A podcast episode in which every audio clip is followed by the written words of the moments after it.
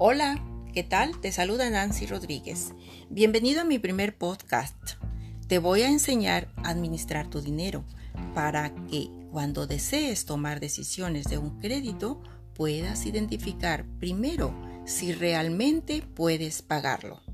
Y esto es conocer tu capacidad de pago. ¿Cómo lo haces? Muy simple y sencillo. Tres pasos. Primero, identifica tus ingresos, es decir, cuánto ganas cada mes. Dos, identifica tus gastos. Prioriza tus necesidades básicas y a esto le denominas gastos fijos.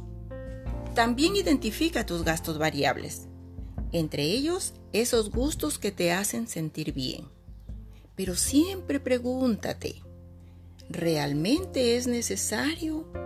¿Realmente lo necesito? ¿Qué pasa si reduzco estos gastos o los elimino? ¿Afecten mi bienestar? Tus respuestas son importantes en tu administración de tus finanzas. Paso 3. Muy bien, ya tienes identificados tus ingresos y también tus egresos, o sea, tus gastos fijos y tus gastos variables. Restas de tus ingresos los egresos y lo que te queda sería la capacidad de pago que tienes para asumir una obligación o un crédito.